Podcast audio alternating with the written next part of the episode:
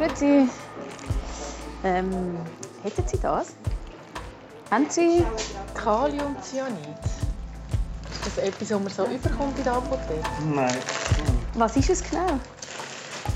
Also wir wollen es nicht kaufen. Es nimmt uns Wunder, weil wir so einer Geschichte dran sind, wo das gekauft worden ist. Das ist eigentlich ein Gift. Von außen scheint vielleicht noch alles normal, 1975 auf dem Brühlberg. Ausser dass schon seit längerem mehr Polizisten vorbeischauen als noch in den 60er Jahren. Aber drinnen, dort brodelt es. Im Stadthaus, in den Nachbarhäusern, in den Räumen der Sekten. Es muss jetzt einfach etwas passieren. Ich weiß es noch. Man hat mir angerufen aus dem Bezirksgericht und hat gesagt, du Peter, du solltest glaube ich heim. Wir haben am Radio gehört, aufs Haus vom Stucki und von deinem Vater hat es einen Bombenanschlag gegeben. Stopp. Wer ist das gewesen? Kann man so blöd sein? Das ist Himmelblau, die zweite Staffel vom Podcast Leben am Limit. Wir sind Sabine Meyer und Patricia Banzer. Und wir drüllen zusammen die Zeit zurück, tauchen in Jagden, Bergen und Archiv, reisen zu dieser Geschichte hinein und reden mit Zeitzeugen. Wir wollen verstehen, wie es zu dem Bombenattentat hat kommen konnte. Teil 4, der Tag X. Patricia sitzt mit einem älteren Herr auf dem Zürcher 6 Platz. Es ist der ehemalige Anwalt Franz Schumacher. Ein Glas? Ein Glas. Okay. Für mich ein Espresso, sehr gerne. Der Himmel ist blau, der Franz Schumacher rosa, sein Hemd. Dunkelblau der Jope, die Haare sind grau. Er findet es spannend, mit mir zurückzuschauen, die Zeit zurückzudrüllen, dort an, wo er mit 43 mit dem abstrusen Fall zu tun bekommen hat. Zum Wohl. Zum Wohl. Zu dem Fall, wo er eine junge Frau vertreten hat. Äh, schlanke, junge, neugierige Australierin. So kennen wir sie schon aus anderen Beschreibungen, die Amy wo für ihr Oberhaupt straffällig geworden ist. Hauptanklagepunkt, sie hat versucht, einen Buchdrucker umzubringen. Ich zeige Franz Schumacher ein Foto, das wir im Pressearchiv gefunden haben. Es ist das einzige Bild, das wir von der Amy haben. Ein Foto, wo sie braune Haare, Sonnenbrille, eleganten Mantel vor dem Bundesgericht zeigt. Zusammen mit anderen DL-Zettlern läuft Amy gerade aus dem Gebäude. An ihrer Seite der junge Franz Schumacher. Ich habe im ganzen Leben nie Krawatte getragen, aber beim Bundesgericht hat man müssen, sonst wäre man nicht wär man ja, genau. Er erinnert sich, dass Amy über eine Freundin in die Schweiz gekommen ist und irgendwie im DLZ hängen geblieben ist.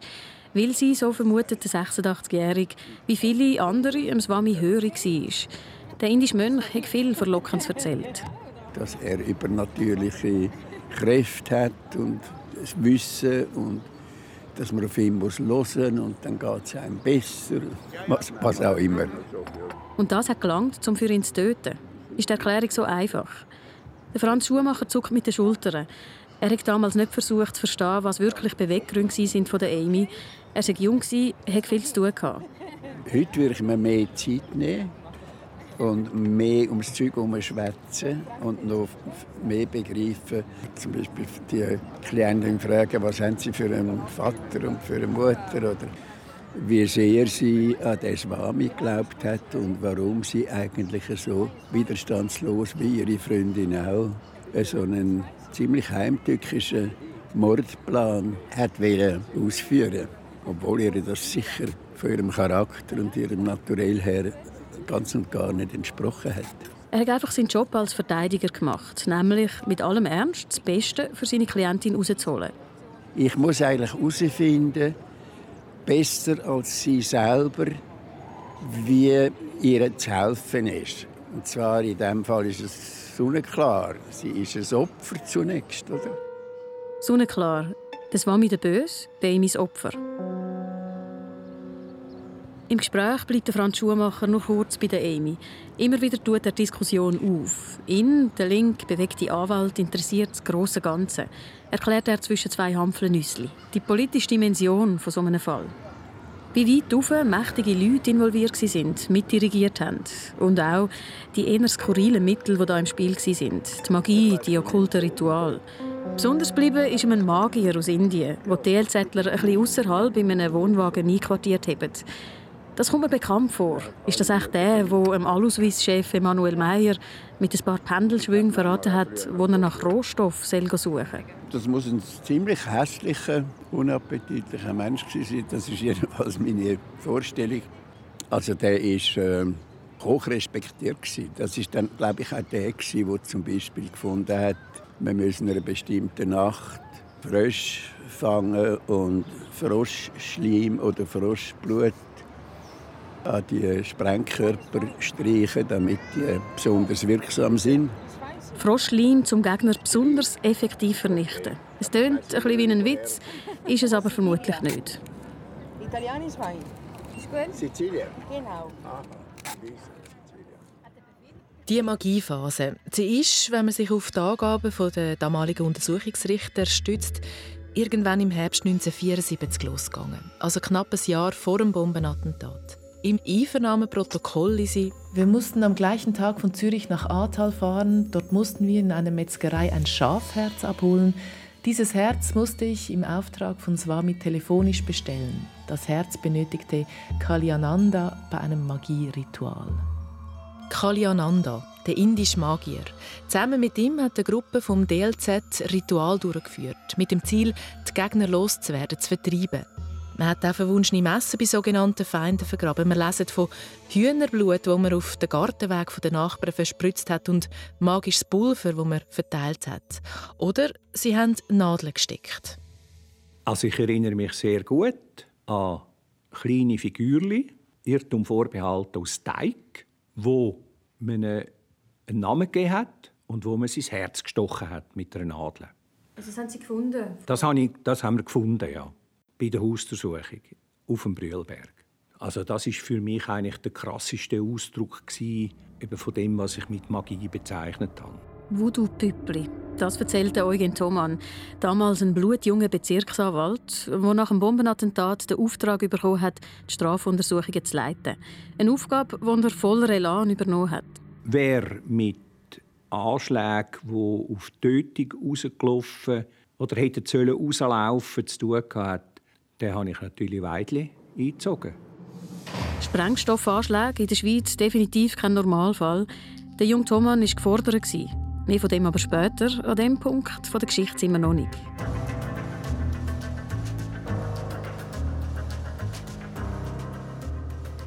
Zuerst nochmal zurück zu dem magischen Ritual. Monatelang haben sie im DLZ bröbelt. Die erhoffte Wirkung, Gegner zu vertreiben, ist ausgeblieben. Also haben die jungen Leute eins draufgelegt. Ich vergesse immer wieder, weil wir mit allen, die wir reden, weil alle so alt sind natürlich, dass das alles ganz junge Leute sind. Ich vergesse es amig. Sind ja alle um die 20 ja. Und zu, zu dem, das finde ich auch noch gut. Wenn uns Zweifel an unserem Tun kam, dann dachten wir, dass dies zu unserem Karma gehöre. Das heißt also, dass Swami dies vielleicht von uns verlange, damit das Böse, welches in unserer Natur liege, herauskomme und wir so reiner würden. Das ist offenbar ihre ganze Motivation. Wir haben Gerichtsunterlagen vor uns, darunter Aussageprotokoll von der Amy und der Heidi. Zur Erinnerung, die Heidi ist das DLZ-Mitglied, das besonders radikal unterwegs war, besonders viel von diesen Pamphleten gegen Gegner geschrieben hat. Dank diesen Protokollen erfahren wir Details über den Tag X und auch darüber, wie es so weit gekommen ist. Wie zum Beispiel eben, dass irgendwann die Magie nicht mehr gelangt hat, sie endlich eine spürbare Wirkung wollen erzielen und darum immer mehr mit Gift hantiert haben. Da wichtig zu wissen, Namen, die wir in diesem Protokoll zitieren, haben wir alle geändert und es geht immer nur um eine Handvoll DLZ-Mitglieder, die später verhaftet worden sind. Da Amy. Nach der Magiephase hatte sich nach und nach eine Gruppe gebildet, die begann mit Gift zu arbeiten. Da haben drei Mitglieder unter ihnen Heidi in der Schlossapotheke in Stühlingen unter anderem 100 Gramm Kaliumcyanid gekauft. Sie gaben zu, dass man Ende September im Labor Pralinen mit Gift präparierte, um die Sachen DLZ-Gegnern zu verabreichen. Demi erinnert sich da auch, dass sie überlegt haben, ins Haus vom Regierungsrat Stucki einzubrechen und dort Gift in Milch im Kühlschrank zu mischen. In anderen Geschichten, die wir davon gelesen und gehört haben, geht es um Pockenviren, die man auf die Wäsche in den Nachbarsgärten gestrichen hat, Gift, das man in Tomaten gespritzt hat oder auch Säure, die sie auf die Türklinken geschmiert haben. Man kann fast nicht so glauben, was man da alles hört, aber es scheint wahr, auch das DLZ oder der Erhard Finger bestätigt die Giftgeschichten. wo, wie er sagt, allein aus dem Kreis von diesen paar jungen Swami-Anhänger und Anhängerinnen gekommen sind. Alle anderen haben damit nichts zu tun und nichts davon gewusst. Die Gruppe hatte einfach keine Geduld mehr für seine juristischen Lösungen. Aber die ganzen Illegalitäten waren total stümperisch. Die war derart idiotisch. Sie haben eine Türfalle bestrichen. Mit so einer Säure hier. Aber es war keine gefährliche Säure. Sie haben Praline scheinbar ausgelegt. Also wenn ich jetzt ein Praline habe und sie Garten legen und die gehen und essen das Praline, dann sagen sie, das Huhn. Ein Huhn, aber schnell mal ein totes Huhn, wie ein Apotheker der Patrizio mir erklärt. Das ist eigentlich ein Gift. Also Galliumsalz ist ja tödlich. Also ja. Cyanid. In kleinen Mengen tödlich? Ist auch in ganz kleinen Mengen tödlich. Ja. Weil das tut dann das Eisen von Hämoglobin ersetzen, sozusagen. Mhm. Das heißt, wie stirbt man dann? Dann hat man keinen Sauerstoff Aha. im Körper. Also man verstickt? Genau. Schnell, oder? Das geht sehr schnell. Ja. Also bei allen vermeintlich kuriosen Geschichten von Cobra-Gift und Gifttomaten und auch wenn sie das ziemlich amateurhaft organisiert haben, Kaliumcyanid ist tödlich, schnell und in schon ganz kleinen Mengen. Und es ist von dem her fast ein Wunder, ist Amy am Schluss nur wegen versuchter Tötung und nicht wegen Mord angeklagt Es hätte ganz anders herauskommen an dem Tag, an dem Tag, wo sie sich mit einer anderen jungen Frau aus dem DLZ auf den Weg nach Zürich Altstädte gemacht hat. Es ist eine der spektakulärsten Anekdoten von Franz Schumacher. Auf dem 6 Platz Zürich ist es in der Zwischenzeit Mittag geworden. Die Sonne scheint, das Glas Wein und Espresso sind leer. Der Franz Schumacher nimmt noch mal eine Handvoll Nüssli. Die zwei Frauen sagen zu Altstädten ins Geschäft von einem Buchdrucker, einem ehemaligen DLZ-Mitglied. Warum er genau in ihr Visier geraten ist, wissen wir nicht. Was wir wissen, in ihrer Tasche haben sie Schachteln mit vergifteten Frigorschöckeli. Offenbar haben sich die Damen auffällig benommen. Es ist ein schwieriger Auftrag. Unbekannt kommen sie, suchen das Gespräch, angeblich um einen Auftrag zu platzieren und nötigen ihn sozusagen fast. Mhm. Schocki, darf er jetzt nehmen. Auf das hat er noch Geschichte reagiert. Und dann haben wir gefunden, hat, sie sollen doch auch ein Täfeli nehmen. Selber ein Täfeli nehmen, das wäre ja nicht so eine Sache, wenn man wüsste, welches. Ich weiß mit Sicherheit, dass meine Klientin erzählt hat, sie haben Blut geschwitzt, weil sie nicht gewusst haben, welche von den Tafeln präpariert sind und welche nicht. Dann haben sie ganz zögerlich offenbar so ein Tafel genommen. Der Buchdrucker ist alarmiert. Zwar nimmt er selber auch ein bisschen, merkt aber, es schmeckt bitter und lässt es wieder raus. Auf alle Fälle ist ihm das verdächtig vorgekommen und er hat die Schachtel am Nestle nachher weggeschickt. Man soll das untersuchen, was da drin ist. Das haben die natürlich nicht gemacht. Das ist viel zu umständlich. Sondern sie haben das gemacht, was man immer macht. Bei Reklamationen. Man entschuldigt sich und schickt eine neue. Aber der Drucker hat das Tafel behalten und später der Polizei geschickt, wo im Labor festgestellt hat, ja, da hat es Gift drin gehabt. Hätte er es abgeschluckt, wäre er gestorben. Dass sie dann selber eins gegessen haben, ist ja wahnsinnig. Die haben einfach nicht gewusst, was die macht. Aber sie ist Krankenschwester. Also, sie. Ich finde es krass. Ich verstehe nicht, wie man sich so manipulieren lassen dass man wirklich nicht mehr, nicht mehr kontrolliert, was man macht. Dass man einfach etwas macht, was er ja sagt, was absolut nicht ihrem Charakter entsprochen hat. Aber sie sagt das ja selber äh, nach einem Geständnis, sie haben das Karma aufbessern. Ja, aber lange wie nicht. Null, das Leben nacherzählt. Aber vielleicht ist es eben gar nicht der Swami, der Druck vom Swami, sondern der Druck von ihren Gespendli dort rundherum. Die, die einen, die es nie verwünscht haben, die hat doch mega streng so und herrscherisch und irgendwie befehlerisch sexy auftreten. Ich kann mir vorstellen, wenn es einfach alle gemacht haben, dann, dann machst du auch. Ja. Du Teil dieser Gemeinschaft bleiben. Die Frage drängt sich auf, was braucht es, um diese Schwellen zu überschreiten, zu so tatenfähig zu sein? Lange der Druck, der Schlafentzug zum Beispiel, vielleicht der Befehl von einem Oberhaupt? Lothar Janssen. Ja, grüezi, da ist mal Patricia ah, ja, ja. Bin ich zu früh? Genau. Nein, nein, nein. Ich melde mich bei der Beratungsstelle für Extremismus- und Gewaltfragen. Ich, ich habe hab gelesen ja. von der Preti, das ist spannend, dass da mit diesem Konflikt in Winterthur. Ich bin 83 in die Schweiz. Und steckt schnell mit in einer Diskussion mit dem Lothar Janssen. Er beobachtet häufig, wie schnell Findbilder in einer Gruppe entstehen und Mitglieder bereit werden, radikal vorzugehen. Anfällig sind häufig Junge und Leute, die am Suchen sind. Und dann werden so Heilsgewissheiten versprochen. Und in der Gruppe wird das ja verstärkt. Schön, dass du da bist du setzt dich mit Dingen auseinander, Geld ist nicht so wichtig. Äh, und dann werde ich immer mehr reingesogen. Und dann wird die Gruppe meine Familie. Punkt zwei ist, ich heb den Verstand ab an der sozusagen an der Garderobe, weil dann plötzlich Verwandte, Freunde sagen, hey, was ist mit dir los? Und dann habe ich die Bestätigung, das ist ein langer Weg, zwei, drei, vier Jahre vielleicht, wo ich nur noch mich in die Gruppe reinbegebe. Und nachher habe ich nur noch die Freunde in der Gruppe und dann oder Freundinnen und dann geht das immer weiter und sie brauchen hinten dran dann charismatische Führer, Vaterfigur die mich bestärkt in meinem Weg und äh, zum Schluss, wenn der dann sagen würde, du musst mir jetzt helfen, äh, äh, gib dir mal die vergiftete Schokolade, ähm, ist das überhaupt keine Frage mehr. Man ist begeistert auf einem neuen Weg und kann nicht verstehen, warum die anderen gegen einen sind. Und wenn in so einer Struktur dann das Oberhaupt, sein Lebenswerk bedroht ist, sagt der Schritt über die Schwelle für den harten Kern eben einen kleinen. Ist dann so, wenn man, wenn man vollkommen überzeugt ist, ich versuche mich immer noch jetzt eine von diesen jungen Frauen, wo man äh, ja. versetzen. Braucht es da viel Druck von oben, wenn mal das System etabliert ist, oder ist, wenn die Überzeugung so groß ist, macht man dann einfach? Ich würde Zweiteres sagen. Also das ist ein jahrelanger Prozess. Wenn die Überzeugung da ist, wie Sie gesagt haben, macht man es einfach, weil ich bin ja total davon überzeugt.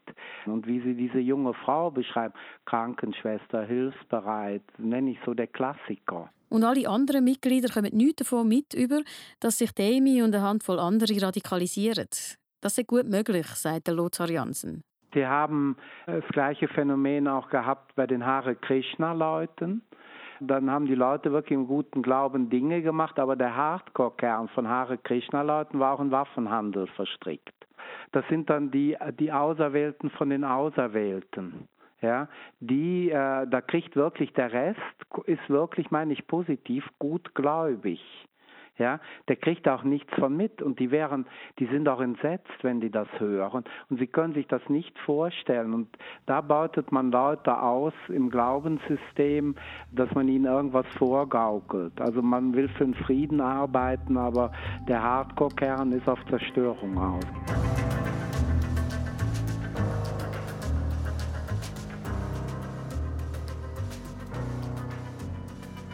Die Magie hat keine Wirkung gezeigt. Mit Gift sind sie auch nicht weitergekommen. Also hat die Gruppe die nächste Phase eingeläutet: Sprengstoff. Was genau ab jetzt passiert ist, auch das wissen wir nur durch die Aussagen von der Amy und der Heidi, denen zwei, die als einzige von den verhafteten DLZler später beim Prozess gegen den Swami ausgesagt haben. Es ist ihre Version der Geschichte, der, die das Gericht vier Jahre später folgt. Klar haben wir auch die anderen, die zum Swami loyal geblieben sind, gesucht. Bis jetzt aber leider ohne Erfolg. Entweder sind sie unauffindbar im Ausland oder zahlt zum Auskunft geben. Also stützen wir uns für den Teil der Geschichte auf die Aussageprotokoll von der Heidi und der Amy. Patricia hat die x Seiten durchgelesen. Swami teilte mir mit, im Moment sei es Schluss mit den Giftsachen. Man werde nun einen anderen Weg einschlagen. Om Karananda erklärte, man werde nun Bomben legen die Amy, die Heidi, aber auch die anderen, die in die Aktivitäten verwickelt waren, Sie haben einerseits immer auf Aufträge vom Swami gewartet, aber sie haben auch selber agiert. Zum Beispiel, was darum ging, herauszufinden, wie man eine Bombe baut. In Zeiten vor dem Internet. Am nächsten Tag fuhren wir per Bahn von Winterthur nach Zürich. Wir suchten in Zürich die Zentralbibliothek auf und dort bezogen wir diverse Bücher über Gifte und Sprengstoffe. Zu selber Zeit sind sie nicht die Einzigen, die mit Sprengstoff hantiert haben. Es war die Zeit von der RAF in Deutschland, der ETA in Spanien oder der Roten Brigade in Italien. Aber auch in der Schweiz hat es radikale Gruppierungen gegeben. Swami erklärte, zwei sollten in den Jura fahren. Dort sollten sie mit den Separatisten Kontakt aufnehmen und versuchen, Sprengstoff zu erhalten. Die Fahrt machen sie nie. Dafür reisen zwei Mitglieder, eine junge Frau und ein junger Mann, schon bald mit einem blauen VW-Bus nach Belgien. Sie teilte mir mit, dass sie mit einem Bombenlieferant aus Brüssel Kontakt habe. Nachdem die beiden circa zwei Tage abwesend gewesen waren, kam in der Nacht ein Telefonanruf aus Belgien. Sie erklärte mir mit einer irgendwie kalten, befehlenden Stimme, die keine Fragen erlaubte, ungefähr folgendes: Amy, sag Swami, dass Kuchen so und so viel Schweizer Franken kosten, kalte Drinks kosten x Schweizer Franken, Schleckstängel kosten y Schweizer Franken. Mutter weiß, was ich damit meine. Zur Übersetzung: Kuchen bedeutet Bomben, kalte Drinks, Maschinengewehr und Schleckstängel Schalldämpfer. Mutter steht für Swami. Äh, da geht es um, um etwas ganz Konkretes und sehr Ernstes. Um, um versuchte Tötung und um Bomben und, und gleichzeitig irgendwie, wie wir ja fast lachen, es wirkt so dilettantisch, das Ganze. Ja, und wenn, sie, wenn die Protokolle alle sind und da von Schleckstängel und Kuchen, hast du das Gefühl, Amy schnallt gar noch nicht so zu dem Zeitpunkt, was da eigentlich gelaufen ist. Sie erzählt, dass genau. es eben, als hätte jetzt da irgendeine Pfadiübung gemacht Pfadi und sie erinnert sich. Genau. Mit den Walkie-Talkies gehst du irgendwie so Codewörter ja. durch. Also das ist natürlich aus unserer naiven, vermutlich jetzt nicht kriminellen äh, Sichtweise so, oder? Ja. Aber es, es wirkt auf mich auch so ein bisschen... Äh. Und für mich ist schon die Frage, hat sie das wollen? Weißt, hat sie die kriminelle Energie und hat das da auch ein bisschen ausleben Ja, und die anderen, oder? Die und anderen. die anderen. Oder sind sie so reingezogen worden und haben gar nicht realisiert, was sie machen? Ja, die Legrand, sagt Frau Legrand, das sind Terroristen. Oder sie ist eine Terroristin, sie sind dann da. Also haben die dann, eben, wenn man einfach so reingeraten und irgendwann mal so ein bisschen mitmacht und dann auch so Sachen macht, wo man mit ein bisschen Abstand sagt, hey, das ist ja birrenweich. Ist man dann ein Terrorist? Oder ja, wird man dann einfach einer? Ist ein Terrorist ist ein grosses ja, Wort. Aber die Leute hätten umkommen Also, schwierig. Sehr zwiespältig. Während die einen sich im Ausland aufrüsten, machen sich die anderen vor Ort schlau. Er hieß mich bald darauf, einen Stadtplan von Winterthur zu behändigen und alle Liegenschaften von DLZ-Feinden mit rotem Filzstift zu markieren. 24 Stunden später, am Abend vom 7. Oktober 1975, etwa am 9. Uhr, der Abend vor dem Tag X.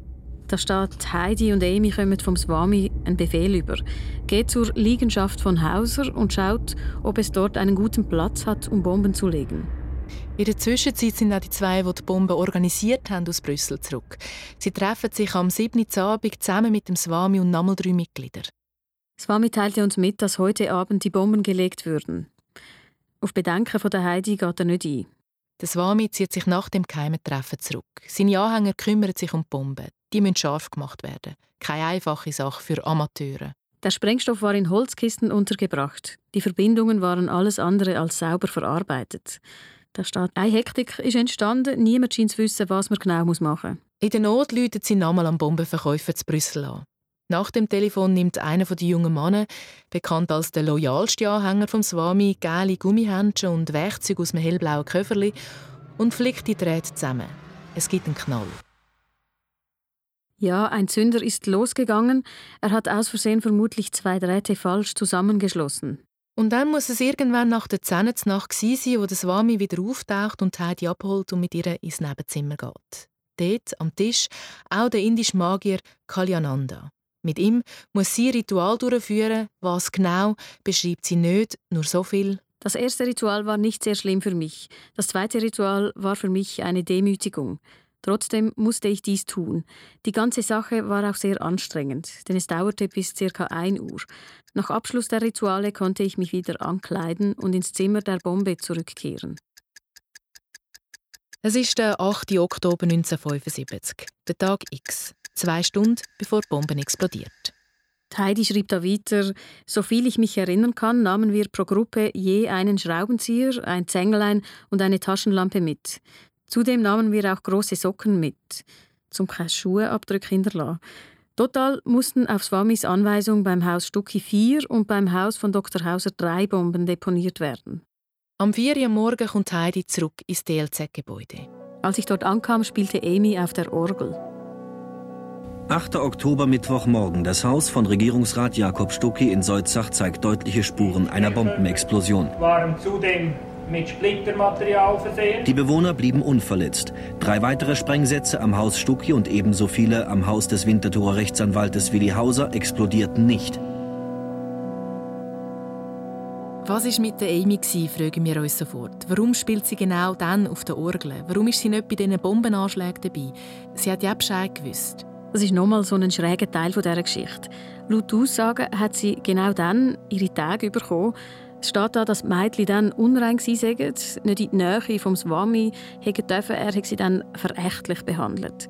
Und da in der Befragung vom Bundesstrafgericht fragt Demi, ob die Periode der Grund war, dass sie nicht mit der Bombe zu tun hatte. Und sie sagt, das kann man sagen. Dafür hat sie eben die Aufgabe bekommen, die ganze Nacht Mantra zu singen und auf der Orgel zu spielen.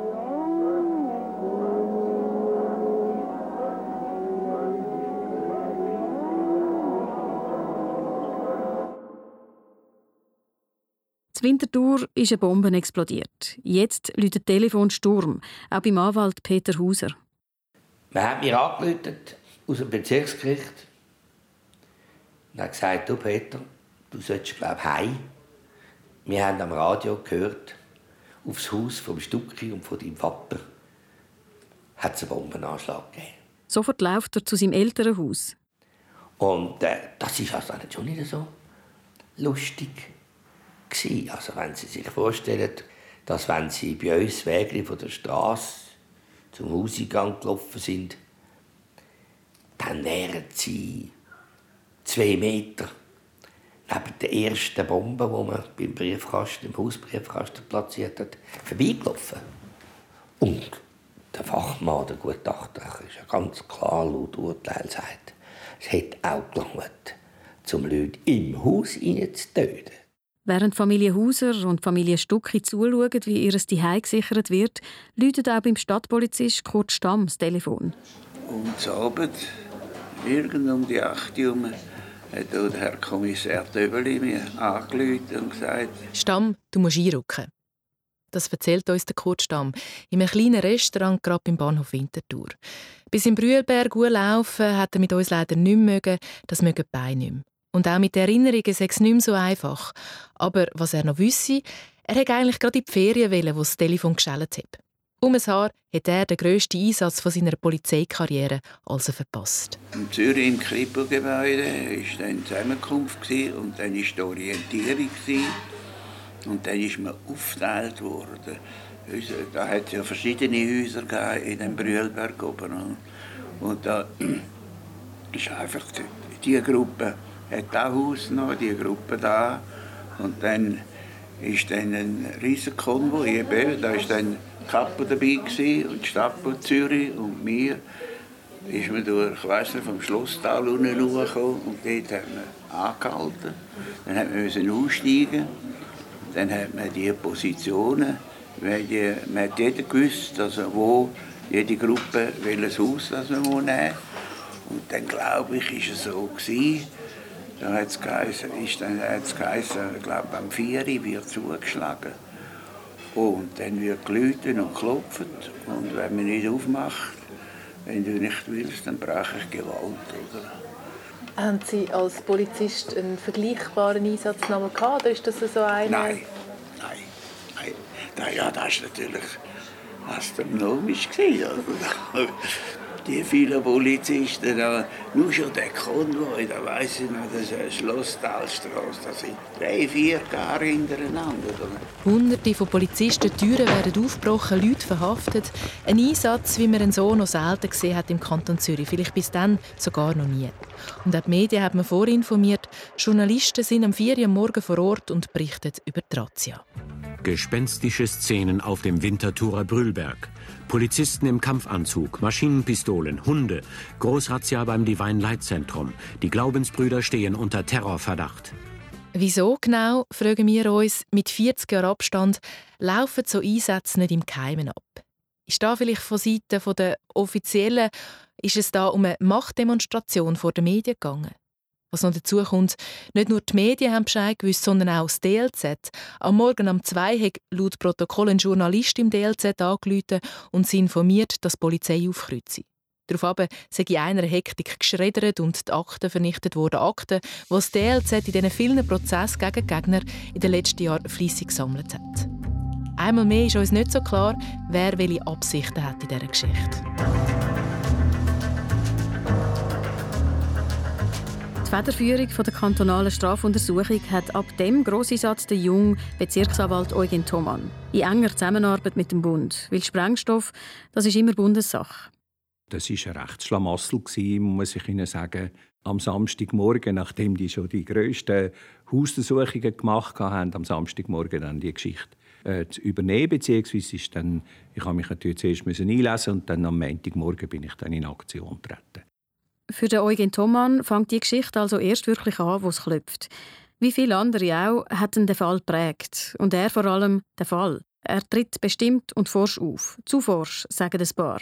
Wie ist das für Sie? Ist das ein Fall wie jeden anderen oder ist doch auch ein gewisser Druck auf ihn gelastet? Entschuldigen Sie, da muss ich lachen. Ein Fall wie jeden anderen, äh, das ist völlig undenkbar. Der Fall ist absolut einzigartig gewesen. Er ist es eigentlich bis heute. Weil er so komplex ist, wegen der vielen Leute, die involviert sind, wegen der langen Zeit, wo der Konflikt schon gelaufen ist und vor allem auch, weil er wahnsinnig viele Emotionen geschürt hat. Und äh, da stehen Sie unter einem grossen Druck in so einem Fall. Unter einem grossen Druck. Was für Beweise sind bei der Hausdurchsuchung im Divine Light Center sichergestellt worden? Das ist nun genau eine von diesen Fragen, die ich nicht will beantworten. Ist das Aufgebot von 400 Polizisten nachträglich betrachtet nicht sehr groß gewesen? Nachträglich betrachtet, äh, das beurteilt man dann immer nach dem, was passiert ist. Meiner Meinung nach ist es für 19 Liegenschaften nicht zu gross gewesen äh, wären wir mit Sparflammen aufgerückt und wäre irgendetwas passiert, dann würden Sie die Frage genau umgekehrt stellen. Der Eugen Thomann ist jung, als er den Fall antritt. Sein erster grosser Fall. Er muss schnell handeln. Sofort hat er angefangen Material zu sichern, hat erste Verdächtige festgenommen aus dem DLZ. Mir ist aber natürlich von Anfang an klar gewesen, dass jetzt nicht einfach alle Anhänger vom Umkarananda kriminell sind. Von dem kann überhaupt nicht reden sein. Das Wami Umkarananda, aber auch die Amy sind da noch nicht unter den Verdächtigen.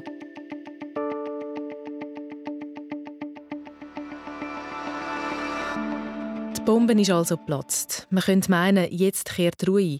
Könnte man meinen, ja, das war aber überhaupt nicht der Fall. Weil dann ist es ja für viele der Hauptfiguren, so wie der Eugen Thomann in dieser Geschichte, erst richtig losgegangen. Auch der Anwalt Peter Hauser sagt, erst ab dann sei ihr Leben ein Ausnahmezustand. Seine Familie, aber auch Stuckis sind ab dann unter Polizeischutz. Tag, Nacht, überwacht. Weil man, man, hat, man hat noch nichts gehabt. In der Hand, richtig konkret. Die Tochter von Hauses dürfte Weihnachtspäckchen nur noch zusammen mit der Polizei aufmachen.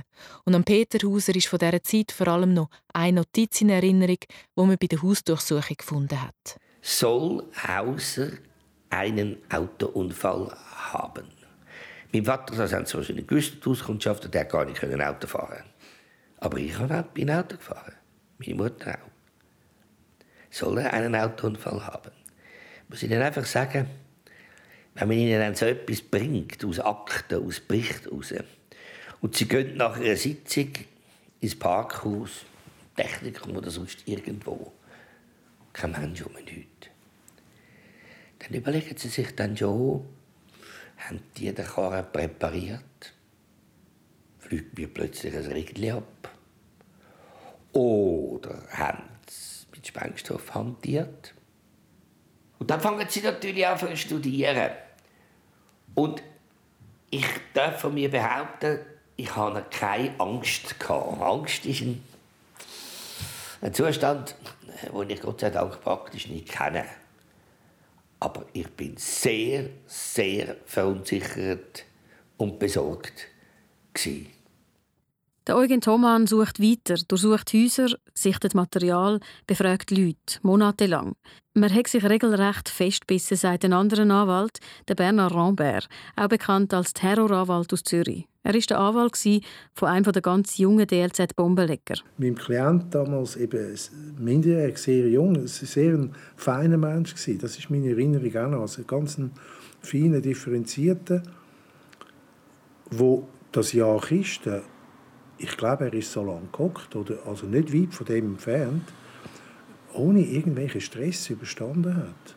Was natürlich zweifelsohne auch mit seinem Glauben zusammengegangen ist. Also der ist felsenfest überzeugt? Felsenfest. Und ich weiss, als er dann rausgekommen ist, habe ich ihm gesagt, ähm, ich, ich hab, haben wir über das geredet und ich habe gesagt, ich habe schon Schwierigkeiten oder, mit dem. Und ob es nicht besser wäre, würde mit der Zeit einen anderen Anwalt nehmen, wo, wo, wo, wo die Probleme dann wiederum nicht hat gegenüber den Sekten, oder? Der Bernard Rambert hat das nie verstanden, wie man sich so an diese Art von Überzeugung klammern kann. Er, der junge Radikale aus dem Dunstkreis der Roten Brigade oder der Roten Armee-Fraktion vertreten hat, unter ihnen auch Petra Krause, er glaubt nicht, dass man einfach ohne Wille handelt. Also gerade damals hat es natürlich auch sehr junge gegeben, die jetzt bei, der, bei, der, bei irgendwelchen bewaffneten Organisationen, Rote Brigaden oder, oder andere in Italien, wo, wo die Anschläge gemacht haben oder wo in Geschichten involviert sind. Und dort habe ich nie den Eindruck gehabt, die sagen irgendwie dazu gedrängt worden. Das ist ihre tiefe Überzeugung. Also ich will die beiden Sachen nicht miteinander vergleichen, aber wenn sie wirklich von etwas überzeugt sind, dann, dann müssen sie nicht äh, bedrängt werden. Mhm. Oder? Und ich, ich meine, mit 16 ist man ja nicht blöd, oder? Man ist ja urteilsfähig. Ja, ja. Vielleicht leichter beeinflussbar, aber vielleicht auch nicht. Als einer der DLZ-Verteidiger hat er natürlich auch mit dem Eugen Thomann zu tun gehabt. Er stellt klar, natürlich sei ein Bombenattentat eine seriöse Angelegenheit. Aber die Art der Untersuchung von Thomann und Co. hat ihn befremdet. Der Thomann der hat damals schon den Übernahme der blutigen Eugen gehabt. Und wir haben den Eindruck gehabt, der wird seinem Ruf absolut gerecht. Inwiefern? Ja, also man hat das Gefühl gehabt, da, da, die Eidgenossenschaft ist in Gefahr durch das DLZ. Oder? Die haben, das ist eine derartige geballte Ladung von, von dem Polizei- und, und Justizapparat auf das DLZ, dass ähm, also man hat das Gefühl gehabt, dass die, haben, die haben nichts mehr zu tun. Zwei Lager. Dass der Rot Benny, wie man Bernhard Robert auch sagt, und der blutige Eugen das Heu nicht auf der gleichen Bühne haben, erstaunt nicht. Und was passiert im DLZ, nachdem die Bombe platzt ist und sie als Urheber deklariert sind? Auch da ist die Arbeit so richtig losgegangen, erzählt Erhard Finger. Mindestens für ihn als Rechtssprecher. Und vor allem sei er mal schockiert gewesen. Was geheißen hat, dort im Struckhaus hat es geklappt, stopp. Wer ist das gewesen? Und voll ist gerade am gleichen Tag noch ein Polizei erschienen, der geheißen, der Verdacht geht aufs DZ. Ich sage, kann man so blöd sein? Und ich, also, ich bin jetzt nicht erstaunt, wenn ich gesehen habe, wie die sich hier langsam so entwickelt haben. Er sucht Anwälte für alle Verhafteten, verteidigt sein Zentrum sein Swami so gut er kann. Gibt Interviews, wie da am Schweizer Fernsehen. Die Polizei hat Zeitzünder gefunden. Was sagen Sie da dazu? Äh, ich habe nichts gesehen von Zeitzündern, die die Polizei gefunden hat. Ich habe aber gesehen, dass die Polizei einen alten, vertrampelten Wecker von einem Zentrumsmitglied gefunden hat und den mitgenommen hat. Wenn das ein Zeitzünder ist, bitte. Auch intern müssen die Leute beruhigt werden. Es gibt gute Gründe, warum der Swami unschuldig sein müsse. Wenn einer die Idee hat, ich könnte mit so einer Aktion etwas machen, um seinen Aufenthalt zu sichern, das ist, das ist blöd. Die Verwirrung muss gross sein. Nicht nur in der Institution selber, auch für all die vielen DLZ-Anhängerinnen und Anhänger und Freunde, die dem Swami seinen Lehren gefolgt sind und nicht kriminell geworden sind. All die, die hier auf dem Brühlberg einfach die spirituelle Erleuchtung gesucht haben. Und der Swami? Swami Omkarananda, fühlen Sie sich als geistiges Oberhaupt Ihrer religiösen Gemeinschaft für die Aktivitäten Ihrer einzelnen Mitglieder verantwortlich? Niemand hat gegeben mir einen Kredit für die gute Tätigkeit, für die schönen Bücher und viele andere Dienst, tägliche Dienst. Und niemand muss auch geben mir eine Verantwortlichkeit für jemands Tätigkeiten. Jeder Einzelne ist frei. Wir müssen geben Freiheit zu allen Menschen für die Erhobung, Umwandlung, Vergesslich, äh, Vergestigung des menschlichen Wesens. Also wenn man ihm keine Anerkennung gibt für seine geistige Arbeit, dann wird er auch die Verantwortung nicht. Eine Aussage, die man im Nachhinein nicht so richtig einordnen kann. Ist das jetzt eine Trotzreaktion oder druckt er sich einfach von der Antwort? Oder geht es ihm einfach immer um das große Ganze, die Freiheit, die jeder Mensch brauche, zum Wachsen? Ja, und die Amy? Da steht, einige Tage nach der Verhaftung sagte Swami zu mir, dass er finde, ich solle auch weggehen, sonst verhafte mich die Polizei auch noch. Er zog einen Zettel mit der bereits beschriebenen Adresse von Paris aus dem Gewand. Die Amy geht also nach Paris. Und dann heißt es auch noch, eine junge Frau bringe ihr wenig später mit lieben Grüßen vom DLZ einen Talisman. Und diese Frau ist Marie. Die Marie, die Frau, die uns via E-Mail viel über das DLZ erzählt hat, in letzter Zeit aber leider nicht mehr. Meinst du, es ist ein Zufall, dass die Marie jetzt einfach nicht mehr zurückschreibt? Oder ist es, weil wir die Fragen gestellt haben? Was haben wir genau gefragt? Jetzt, was sie mitbekommen von den kriminellen Tätigkeiten? Genau. Und ich habe dann auch noch geschrieben, dass sie ja nachher noch nach dem Bombenattentat auf Paris gereist ist und dort Amy getroffen hat. Hat sie gar nie Bezug genommen auf die Frage, weil das ist ja zweimal geschickt, oder? Nein, sie hat eben nie reagiert. Also das erste Mal hat sie mir einfach mal geschrieben, dass sie bei der Hausdurchsuchung in ein Kämmerchen gesperrt worden ist und dass, das sehr, dass sie Albträume hatte, wirklich mm, jahrelang ja. noch wegen diesen Maschinengewehr. Und dann habe ich dann, wo sie mir wieder als äh, Steilpass geschickt hat, habe ich zurückgeschrieben, was ist denn gewesen, mhm. hat sie davon gewusst. Hat man das mitbekommen? Ja, und, und ab, sie seitdem habe ich nichts mehr gehört. Gar und jetzt habe ich das zweite Mal nachgehakt. Soll ich nochmal? Ist es plötzlich zu viel geworden, weil sie gleich Angst hat, dass wir doch nicht... Äh, also vielleicht muss man noch mal sagen, ob's, falls es darum ist, dass sie, dass jetzt heikle Fragen sind, noch mal sagen, wie fest wir ihre die Anonymität gewähren. Genützt hat der Talisman, wo die Marie laut Geständnis der Amy im Oktober 1975 auf Paris gebracht hat, aber nichts. Ein Jahr später, Oktober 1976, kommt es wieder zu einer Grossaktion in den Liegenschaften vom Divine Light Zentrum. Immer noch unter dem Eugen Thomann. Und in dieser entscheidenden Nacht erst wird Amy verhaftet. Und nicht nur sie. Jetzt auch der Kopf vom DLZ, der Swami Omkarananda. Der Grund? Die Heidi, die junge Frau, die so lange ohne Wenn und Aber zum Swami gehalten hat, für ihn kriminell geworden ist, sie hat in der U-Haft ihre Meinung geändert und ein volles Geständnis abgelegt, wo der Swami zu 100% als Schuldige anstellt. Er sagt der Drahtzieher von allem. Für das DLZ und den Erhard Finger der Supergau. Die Ironie der Geschichte, man hat alle Mittel in die genommen, um das Oberhaupt, den Guru, zu schützen und hat das Gegenteil erreicht. Nachdem er Jahre gesucht hat, gibt es jetzt einen Grund, das Wami loszuwerden, zu verurteilen, auszuschaffen. Geliefert von seinen eigenen Leuten durch die Bombe. Das war der Teil 4 von Himmelblau, ein SRF-Podcast von Sabine Meyer und Patricia Banzer. Und so geht es weiter. Hallo Patricia, ich glaube, das ist eure Frau. Amy, der Straße, Adressort, das ist südlich von Melbourne, eine nette Mittelklassgegend. Die Telefonnummer ist dabei.